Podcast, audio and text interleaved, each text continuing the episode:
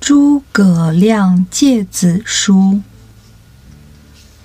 中国古代非常重视家庭教育，历代名人喜欢写信劝诫子女，最为有名的当属诸葛亮的诫子书。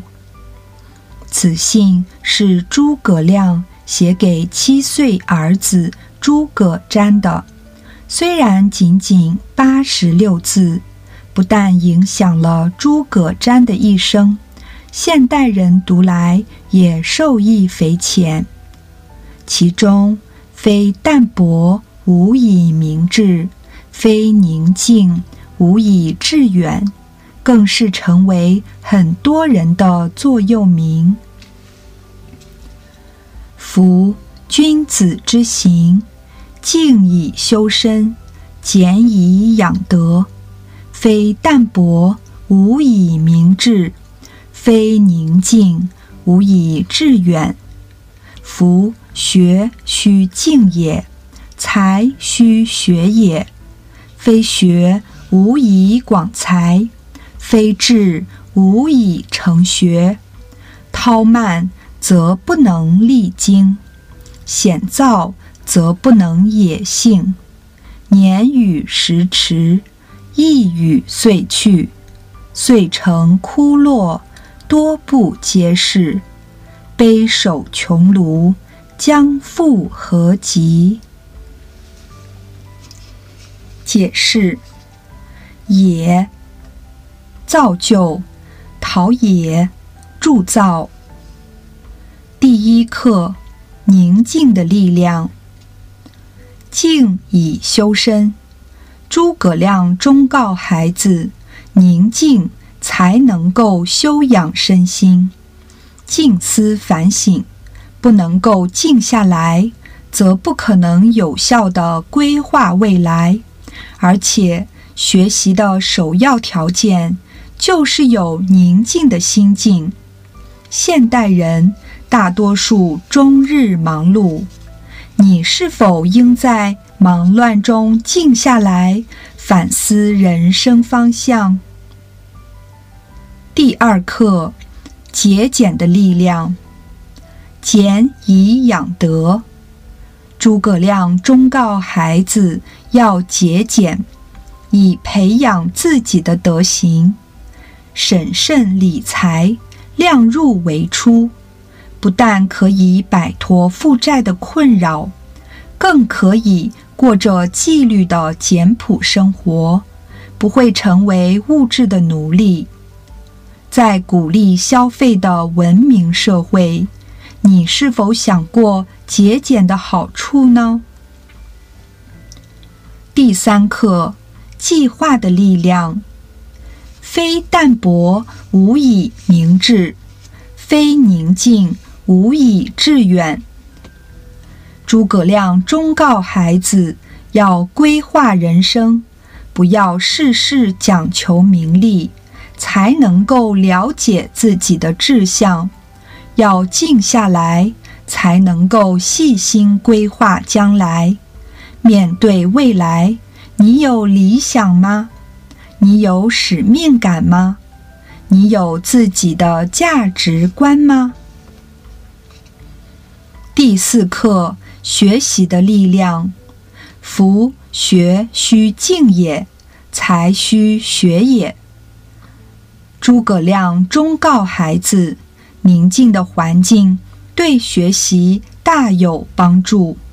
当然，配合专注的平静心境，就更加事半功倍。诸葛亮相信，才能是学习的结果。你是否全心全力的学习？你是否相信努力勤学才有成就？第五课：增值的力量。非学无以广才，非志无以成学。诸葛亮忠告孩子要增值，先要立志。不愿意努力学习。就不能够增加自己的才能。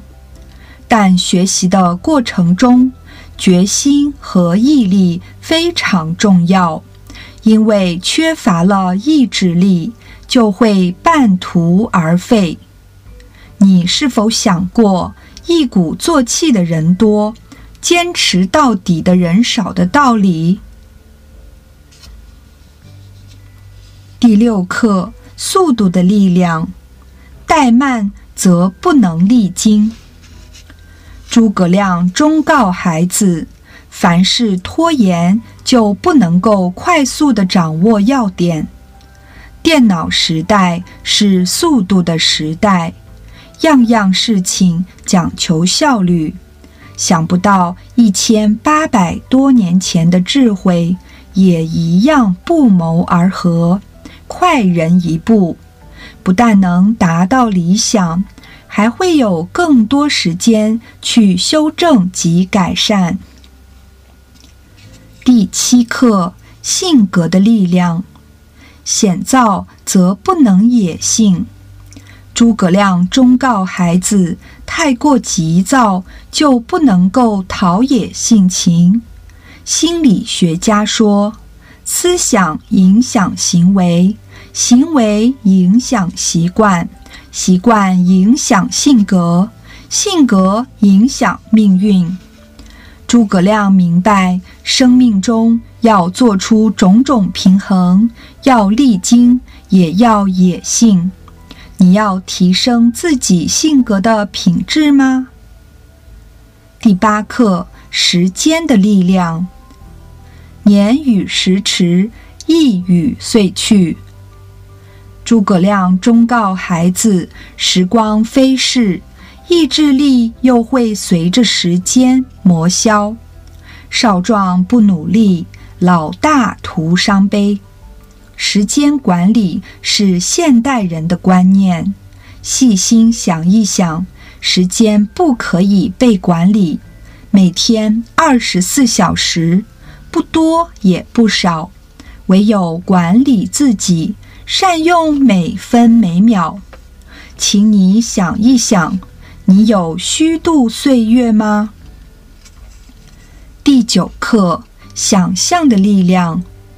遂成枯落，多不接世；悲守穷庐，将复何及？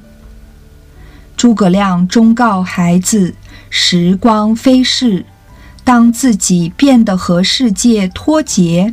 才悲叹虚度岁月，也于事无补。要懂得居安思危，才能够临危不乱。智慧力比知识更有力量。你有没有从大处着眼，小处着手，脚踏实地规划人生呢？我们有孔明先生那样为国。为民、为社稷夙夜匪懈、励精图治、鞠躬尽瘁的奉献吗？第十课：精简的力量。以上诸葛亮写给儿子的一封信，只用了短短八十六字，精简地传递了具体的讯息。我相信精简的表达源于清晰的思想，精简沟通更有效果。你懂得言之有物的精简沟通吗？